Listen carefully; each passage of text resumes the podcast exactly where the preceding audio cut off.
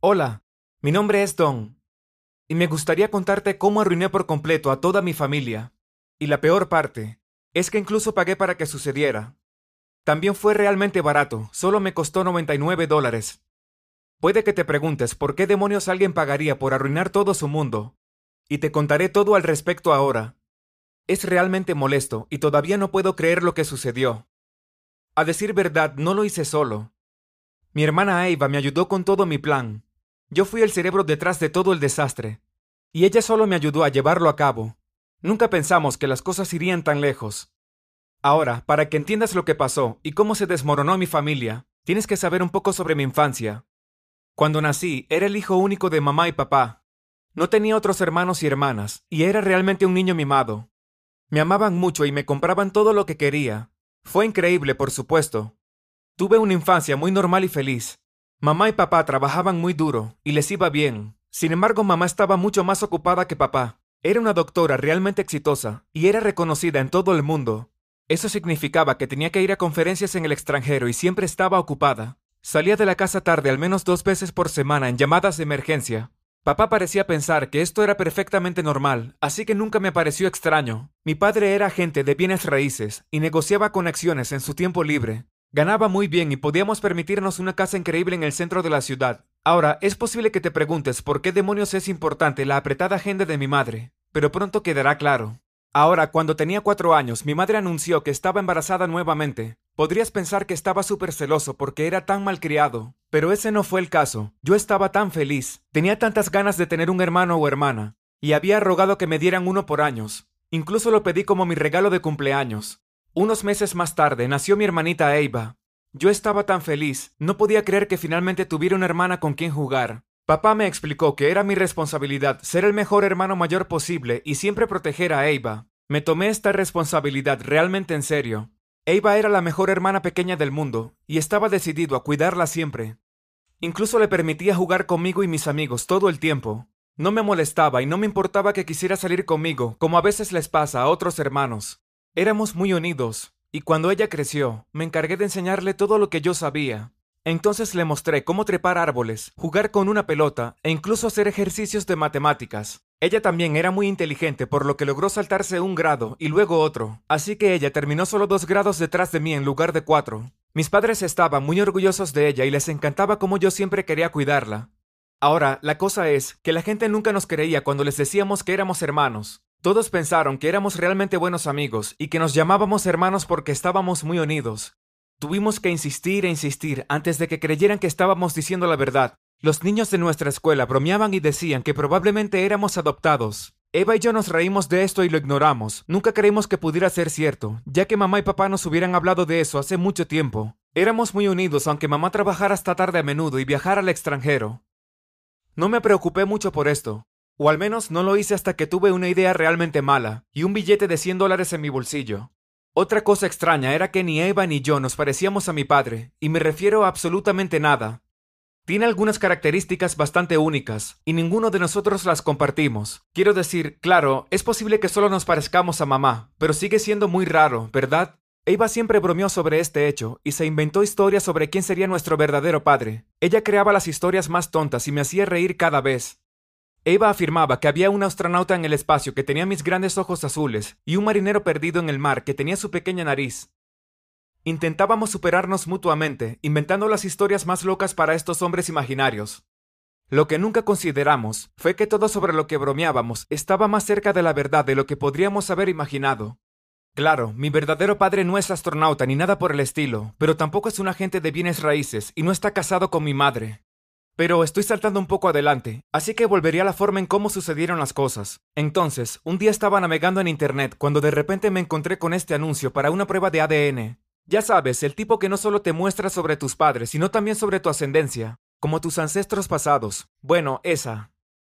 Pensé que era interesante, y también una forma de finalmente poner fin a esos tontos rumores. Si alguien más bromeaba diciendo que Eva o yo fuimos adoptados, entonces podría echarles en cara que nos hicimos la prueba y que realmente éramos hermanos. Parecía una buena idea y solo costaba 99 dólares, una verdadera ganga si me preguntas. Ahora, me sentía realmente curioso, pero también un poco culpable. ¿Se enojarían mi mamá y mi papá? Quiero decir, sabía que eran mis verdaderos padres, pero podrían pensar que lo estaba haciendo porque realmente tenía dudas. Mis padres son geniales y realmente me quieren a mí y a mi hermana. ¿Sería malo hacer esta prueba?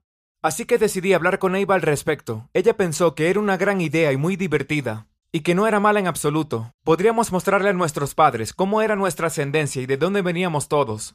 Ella me convenció de que sería un buen regalo. También sería una respuesta ingeniosa cuando alguien nos molestara por ser completamente diferentes el uno del otro. Terminamos acordando que era una buena idea, pero el problema era cómo llevarlo a cabo.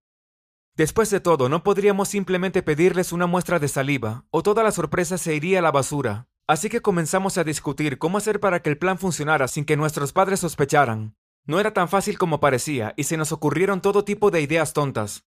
Muchas no tenían sentido y fueron rápidamente tachadas en nuestra lista. Finalmente, a Eva se le ocurrió un gran plan. Como necesitábamos su saliva, había una manera fácil de engañarlos para que nos dieran una muestra sin pedirla. No podíamos simplemente tomar su vaso de agua y correr a nuestra habitación con él. Eso los haría sospechar que algo andaba mal. Pero si necesitáramos mantener vasos de plástico por alguna razón, estaríamos libres de sospechas. Eva era muy buena cocinera y le encantaba experimentar en la cocina con diferentes recetas. Entonces, cuando dijo que se le ocurrió una nueva receta de jugo, mis padres inmediatamente le creyeron. Fue genial.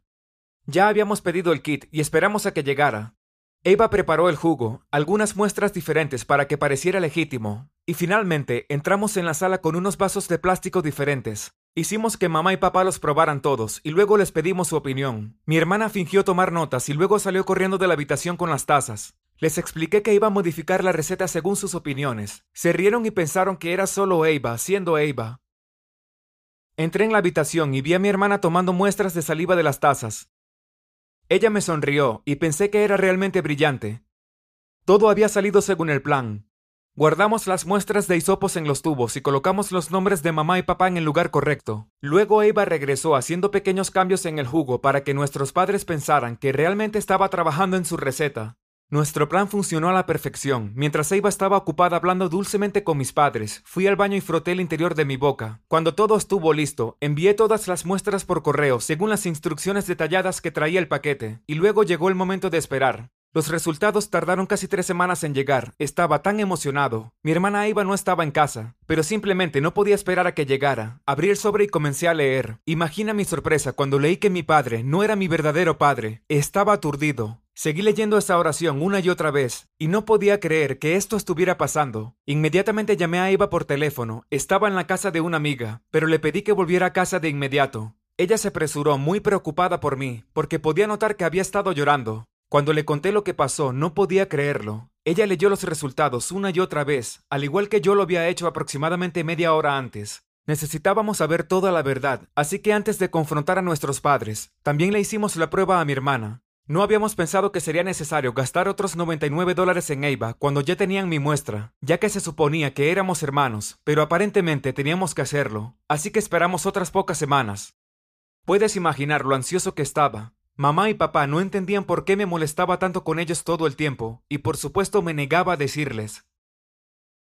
Cuando llegaron los resultados de Eva, nos quedamos atónitos. No solo el esposo de mamá no era nuestro padre biológico, sino que ni siquiera teníamos el mismo padre. Éramos medio hermanos. Eso significaba que mamá había quedado embarazada de dos hombres diferentes, y ninguno de los dos era su cónyuge.